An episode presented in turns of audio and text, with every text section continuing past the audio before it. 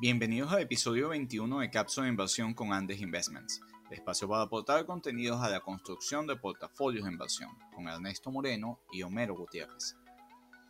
Hoy analizamos los resultados de cinco empresas, Procter Gamble, Netflix, Coca-Cola, Intel y Siemens, las cuales seguimos y nos permiten medir el pulso de cómo va el mercado y datos importantes que deben tomarse en cuenta a la hora de valorar las acciones. Las opiniones expresadas son individuales y no constituyen recomendaciones de inversión o venta de productos. Consulta a su asesor de inversión antes de invertir. Hola Homero, ¿cómo estás? Hola Ernesto, muy bien. ¿Y tú? Bueno, preparado para una cápsula muy densa con la temporada de resultados. Varias empresas que reportaron y que vale la pena comentar, ¿no? Sí, ciertamente. Esta cápsula va a tener un formato un poco distinto a los anteriores porque vamos a reseñar los aspectos más importantes de, de estas empresas de manera muy breve, pero dando una idea de cómo va el mercado, ¿no? Así es, empecemos. Adelante. Procter Gamble reportó a comienzos de semana, Homero, y el resultado en el crecimiento de ventas orgánicas fue de 9%. Y eso es más del doble de, de lo que esperaba el consenso de los analistas de 4.1%. El volumen en general de envíos aumentó 7% por delivery durante el trimestre y los precios más altos y la combinación de, de, esto agrega un buen punto de crecimiento al balance de Procter Gamble. Esto eh, en general, eh, evidentemente ellos son unos ganadores en medio de eh, la pandemia porque los productos, sobre todo en el tema de salud y en el tema de cuidado del hogar, que crecieron 12% y 14% respectivamente, pues mostraron un sólido resultado para el balance de Procter Gamble, Homero. Sí, eh, eh, y eso, los resultados de Procter Gamble te da también una idea de, de cómo va evolucionando el consumo, ¿no?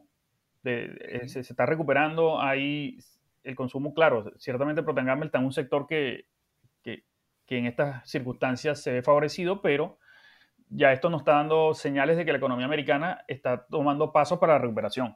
Así es, y dos cosas importantes a resaltar de Procter. No solo están aumentando las ventas, o sea, los volúmenes vendidos en los segmentos que claramente la gente demanda más, la población demanda por la situación del COVID-19, sino que están también ampliando su margen. Y en este sentido reportaron un margen operativo de 27% frente al esperado 24.6% eh, de, de, del mercado. Esto ha generado evidentemente un buen resultado y digamos un crecimiento en la acción de Procter Gamble y bueno, se mantiene como uno de los referentes sólidos en el área de consumo no discrecional, Homero. Sí. En general, el crecimiento de Procter a lo largo del año ha sido de 15,7% y posterior resultado, pues también, eh, pese a que, eh, de, digamos, ha tenido cierta corrección desde el resultado, pues mantiene eh, un, un, vigoroso rendimiento en el año.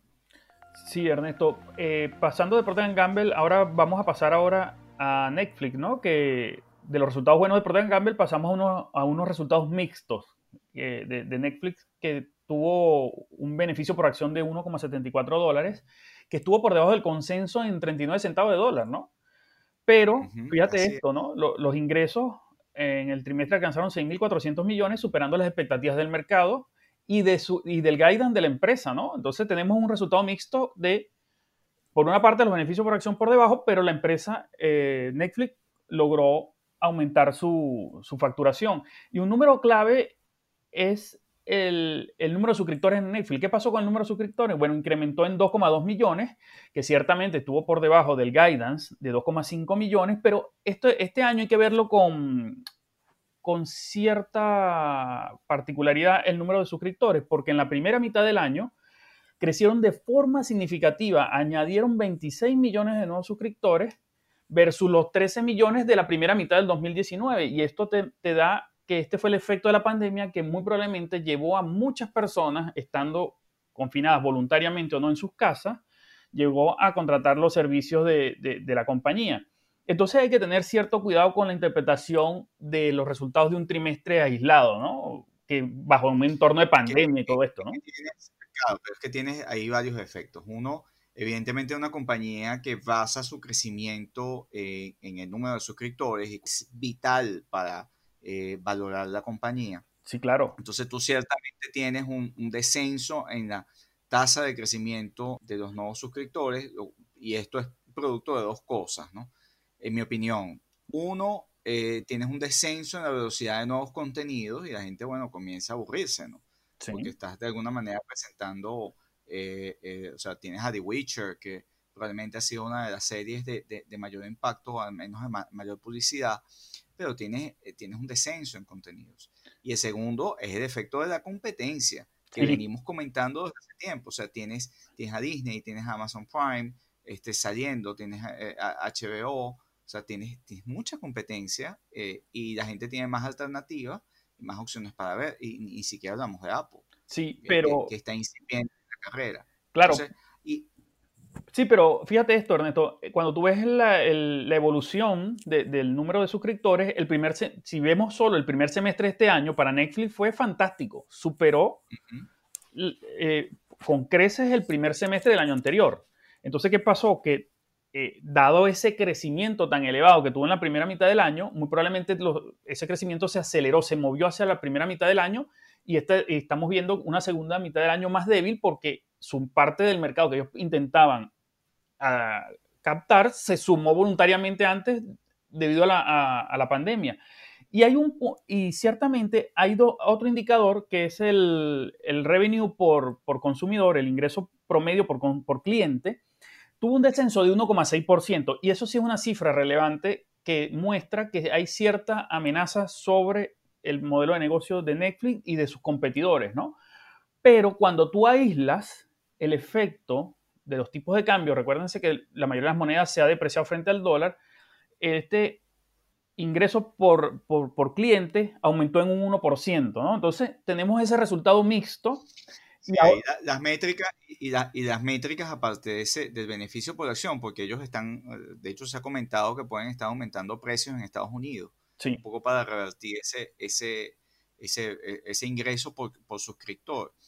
Que, bueno, tiene en la competencia los, los bondos, o sea, las canastas que están ofreciendo los competidores pueden ser atractivos porque estás combinando no solo el, efecto del streaming de la suscripción, sino estás combinando otros servicios que pueden atraer sobre el cual ellos van a enfrentar. O sea, yo veo en Netflix un caso donde si bien eh, la, competencia aumenta y los márgenes operativos pueden estar reduciéndose como, como muestra el reporte, eh, y, bueno, el reto de generar contenidos que mantengan el número de suscriptores activos.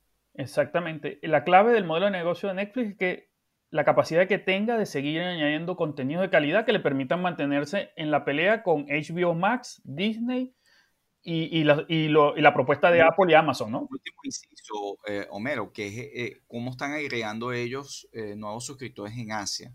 Ellos están creciendo en otros mercados más allá de Estados Unidos y eso es un punto, yo sin ser un gran fan de Netflix, ese es un punto positivo para, para Netflix dentro del modelo de negocio donde se expanden eh, en otros mercados. También tenemos Coca-Cola, Homero. Sí, una empresa que analizamos en profundidad aquí en Cápsula Inversión y ahora tenemos, ahora vamos a ver cuáles son los cuatro aspectos clave de los resultados de Coca-Cola, ¿no? que además nos va a mostrar un poco cómo va a ser esta nueva normalidad, cómo está, cómo está evolucionando el mundo al cambio de esta nueva normalidad. Bueno, el, primer aspecto, que son los ingresos trimestrales de Coca-Cola, cayeron un 9% en términos interanuales, lo que se explica por una caída de los volúmenes de 4%, que ciertamente siguen cayendo los volúmenes, pero mucho menos de lo que cayó en el segundo trimestre del año, en términos hablando en términos interanuales hubo un ajuste eh, eh, de 3% a la baja en el precio, que no necesariamente es el precio, sino en el mix de producto, ¿no? También hubo una combinación en precio, mix de producto que te, que te añade una caída de 3%. Y luego tenemos un 3% por efecto de la, que ya le pasó lo mismo que a Netflix, ¿no? De la devaluación del resto de las monedas frente al dólar también afecta, contribuyen un 3% adicional eh, para la de caída en, en las ventas. Entonces, ¿qué tenemos? Que la caída interanual de los volúmenes de, Coca-Cola se desacelera de un 16% en el segundo trimestre a un 4% en el tercer trimestre. Se está desacelerando la caída. El segundo elemento es que la compañía sigue bajo, eh, y es evidente, sigue bajo el impacto negativo de las ventas en los canales de consumo fuera del hogar, ¿no? Recordemos que todavía en buena parte del mundo la gente todavía no está regresando a los restaurantes, a las cadenas no hay de comida rápida. No hay, o sea, qué, triste ver una serie mundial allí No, no son, no hay cine, no hay estadio, no hay, no hay grandes eventos, no hay conciertos, que son donde este tipo de, de firmas, Coca-Cola, Pepsi, en general las grandes, las grandes marcas, eh, se promueven y venden. Sí, de hecho Coca-Cola es líder en ese segmento. Exactamente, hay unos canales apagados y eso evidentemente tiene un impacto, pero hay otros canales que están vendiendo más. Sí. Que son los eh, canales porque la gente está consumiendo en el hogar, ¿no? Claro, pero en el, para el caso de Coca-Cola, estos canales de consumo eh, en el hogar no, no, compensan la totalidad de la caída de los, de los canales fuera del hogar. ¿Y esto qué nos quiere decir para este camino a la nueva normalidad? Que las personas siguen consumiendo desde casa. El tercer elemento, Ernesto, es que la empresa está reaccionando rápido y espera reducir en 50% su portafolio de marcas. Eh, si recuerdan, en el podcast anterior hablamos de que Coca-Cola tenía más de 500 marcas y ellos esperan reducirlas a la mitad. O sea, están haciendo una reingeniería interna en su portafolio de productos para hacerse más eficientes. Y también están llevando, están, dentro, como parte de esta reorganización, están pasando de 17 unidades de negocio a 9 unidades operativas. Están haciendo un cambio de cómo funciona la, empresa internamente para ganar eficiencia y adaptarse a las nuevas condiciones y, a la tendencia de la nueva normalidad. Sí, habíamos utilizado una frase cuando hablamos de Coca-Cola en el podcast que dedicamos, que lo que dice el board de Coca-Cola es muy importante como guía hacia adelante para la economía global. Sí. Porque ellos es una de las compañías con mayor cantidad de canales y penetración en todo el globo. Sí. Entonces están viendo de, de, una, de, mejor manera, quizás en algunos aspectos, el, eh, el comportamiento microeconómico del mundo con la pandemia. Entonces, que estén ellos reorganizándose y buscando ser más eficientes, reduciendo portafolio de marcas y ajustando su estructura, es una señal de hacia dónde va la economía o hacia dónde debe ir. Porque eh, yo considero a Coca-Cola una, una compañía líder en el comportamiento de la economía. Sí. Porque tienen más información probablemente que en algún banco central. Sí, sin duda. sus ventas, están viendo sus ventas de botellas y de productos en cada rincón del planeta a donde llegan, que es bastante su, cobertura. Entonces, esta reingeniería es muy importante eh, de cada vez otras compañías de, esquemas similares o de modelos de negocios similares, similares a hacerla. Sí. Y cuidado con la empresa que no la haga. Ahí hay que estar atento. Las empresas que, no que se mantengan, que sus ventas hayan caído y se mantengan como si nada hubiera pasado, hay que, hay que tener también, hay que tener cuidado con esas empresas. Y el cuarto, el cuarto elemento, Ernesto, eh, de Coca-Cola, que los beneficios por acción volvieron a caer un 33% para ubicarse en 40 centavos de dólar. ¿Y por qué te traigo e, esta cotación del, del beneficio por acción? Porque cuando lo comparamos con el dividendo por acción, Coca-Cola mantiene inalterado su dividendo de 41 centavos de dólar. Aquí vemos que ya el dividendo está superando el, beneficio por acción y ahí es donde nuestro amigo Warren Buffett puede estar comenzando a pensar eh, que el extraordinario crecimiento que han tenido los beneficios, eh, los, perdón, los dividendos de Coca-Cola desde hace muchos años pueda estar llegando a un punto en que se puedan estabilizar eh, por un largo periodo de tiempo eh, a los actuales niveles. Bueno, la sostenibilidad del dividendo es uno de esos parámetros, uno de esos fundamentos que él ha expresado ¿no? en su filosofía de inversión que nosotros seguimos. Sí, exactamente. De alguna manera, sí, la, sostenibilidad de, de, los dividendos está en este momento muy cuestionada eh, para muchísimas empresas, porque bueno, por la situación que acaba de ocurrir eh, en el planeta, pues que es inédita. Exacto. Eh, ahora pasamos, tenemos otra, entramos a tecnología, Homero. Sí, ahora pasamos de, de, la venta de, de gaseosas a, a, los chips y para esto traemos a Intel. Los resultados de Intel, leí temprano que han sido algunos lo catalogaron como muy malos, otros catastróficos, no cumplieron con las expectativas, pero yo creo que los resultados de Intel no son buenos ni malos, ¿no? Y te traigo cuatro razones por las cuales eh, los inversores tienen que estar atentos a, los resultados de Intel. Primero, las ventas se ubicaron en 18.300 millones de dólares, superando el guidance que ellos, eh, que la compañía emitió en julio. Entonces, la compañía cumplió con su guidance, la compañía ya se sabía cuando ellos publicaron su guidance el trimestre pasado que la empresa iba más o menos iba a vender 18.300 millones de dólares. Entonces no entiendo por qué los resultados son mostrados como que son malos resultados, ¿no? Y, lo que pasa es que acuérdate que o sea, nosotros, o sea, el mercado forma precio en función de lo que espera hacia adelante, no de lo que haya ocurrido. Evidentemente lo que haya ocurrido te, te legitima la credibilidad o la confianza en la compañía en que dijiste que ibas a hacer esto y lo hiciste.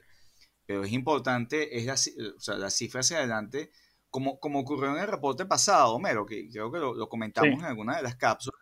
Oye, que Intel eh, recogió el lanzamiento de uno de sus chips porque sencillamente eh, AMD había superado eh, su, producto y, esto llevó a que cancelaran el lanzamiento de su nuevo, su nuevo procesador por, capacidades gráficas.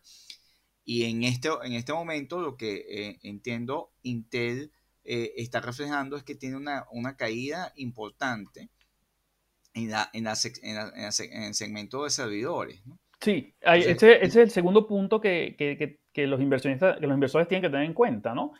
Que si bien el punto número uno, que hayan cumplido con el guidance, me parece positivo, o sea, eh, están, vendieron más de lo que ellos pensaban como compañía, pero hay un aspecto malo, que el segmento de servidores, de centro de datos, que es donde está todo lo que tiene que ver con la nube, aunque la nube creció 15%, pero está conducción autónoma, memorias, el Internet de las Cosas, eh, centros de datos, servidores, todo eso cayó un 10%.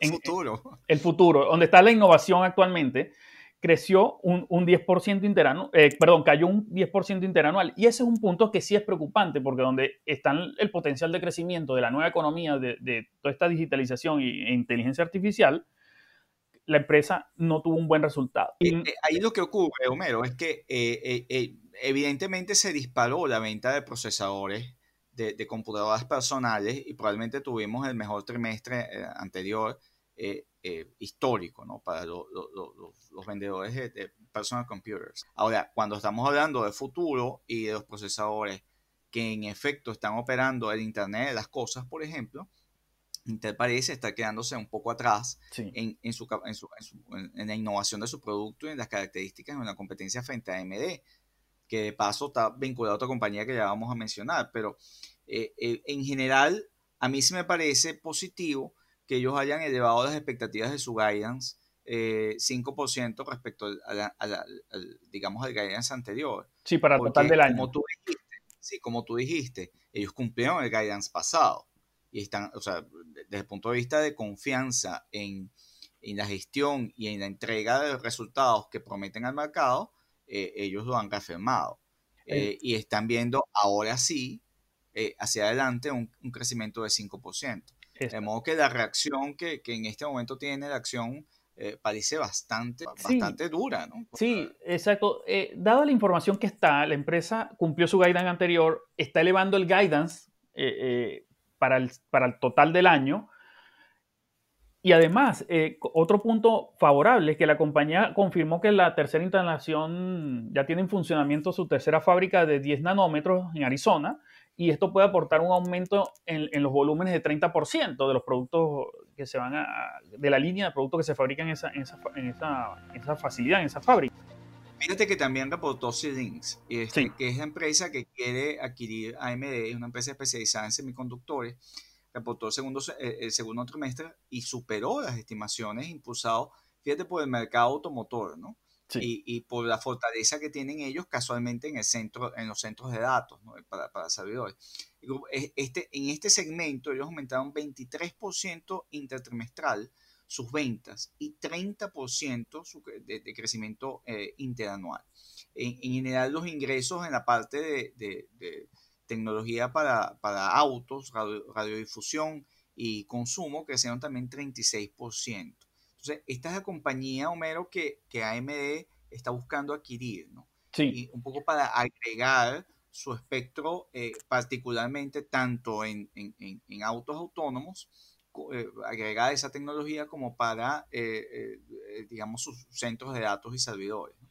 Sí, AMD también con la adquisición de esta empresa busca también prepararse para la competencia que va, a venir con Nvidia, que adquirió AM, ARM, y, ARM. y, y, también competir en, buena en igualdad de condiciones con Intel y con, y con AMD, ¿no? O sea, se, están, se está consolidando el sector en tres, grandes, en tres grandes gigantes, ¿no? Sin embargo, Intel, por eso, o sea, Intel viene, ha perdido valor de forma importante desde el último trimestre, desde el anterior, anterior reporte de resultados. Esto puede ser parte de la explicación de por qué Intel ha ido cediendo espacios a AMD en particular. Sí.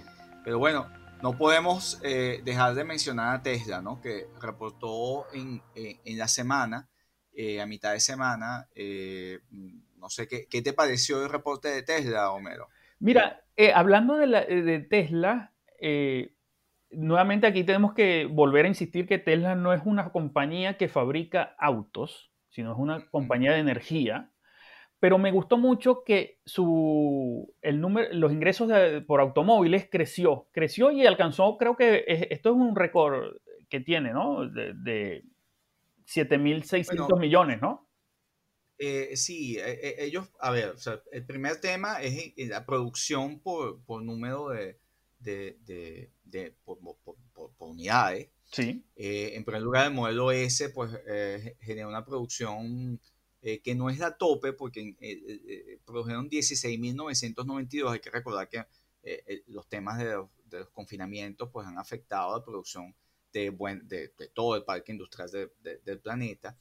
ellos, en el caso del modelo S, pues su, producción creció anualmente 4%, intertrimestralmente 169%. Sí. Han tenido un, trimestre, un segundo trimestre muy, muy lento por, por tema de la pandemia. Pero el modelo 3 sí, eh, sí creció de forma importante, Sí. Se llegó a 128 mil unidades, esto, es un tema importante, y las entregas están sobre las 124 mil unidades. Entonces, en general, eh, eh, yo creo que aquí hay, aquí hay varias, mm, Interpretaciones. varias aristas también para, para, ver a Tesla. Uno desde el punto de vista de vehículos, sí, produjeron más, sí, entregaron más. Eh, hay un reporte eh, que también salió antes de la publicación de que estaban vendiendo menos en California, sin embargo, pues mantienen eh, su presencia y su nivel de venta, sobre todo en China también, que es el mercado que, que apunta a ser el, primer mercado en, en, en, el tema de autos eléctricos importante, siguen siendo rentables, o sea, y es el quinto eh, trimestre que reportan ganancias, eh, y esto también es importante de cara también a su carrera de ser incorporado en el índice de Standard Poor's. Y la parte, digamos que es la que más te gusta a ti, que, eh, que es como empresa de, de, de, generadora de energía solar, han aumentado también su, su, su, despliegue de almacenamiento y alcanzaron en este tercer trimestre 759 MHz por hora. Esto es bien importante porque este es, digamos, el centro de, de, la estrategia de Tesla, más allá de la distribución y la producción de vehículos, es el despliegue de sus acumuladores de energía. Ellos presentaron eh, en este trimestre un 54% de mejoras en sus proyectos en eh, incremento en el rango de las baterías, básicamente eh, por los cambios en los materiales de, ánodo, de los ánodos de, las mismas que ya están bastante avanzados, eh, reducción en 50, 56% eh, de avance en el proyecto de reducción de los costos de las baterías, también más que todo vinculado, vinculado a, digamos, a, las, a la fábrica, al avance en la fábrica de celdas. ahí, Ernesto, yo diría que los elementos clave de, de estos resultados de, de, Tesla son los siguientes. Uno, se consolida y, se, ya se consolida la, eh, la fabricación de autos. Se pareciera que se pasa la página a los problemas para cumplir con las entregas de vehículos. O sea, ya la producción está aceitada, por decirlo de alguna manera, la línea de producción está aceitada y tiene un, un gran mercado que es China. En segundo lugar, tendríamos que creció el tema de, eh, de los desarrollos solares y de almacenamiento de energía, que es el, digamos, es el corazón de todo el modelo de negocio de, Tesla. ¿Y esto qué va a permitir? Va a permitir que la empresa, siendo rentable, como tú bien comentas, va a permitir seguir levantando capital para seguir invirtiendo en investigación de desarrollo y en seguir con la conformación de este gran modelo de negocio alrededor de la energía renovable, ¿no?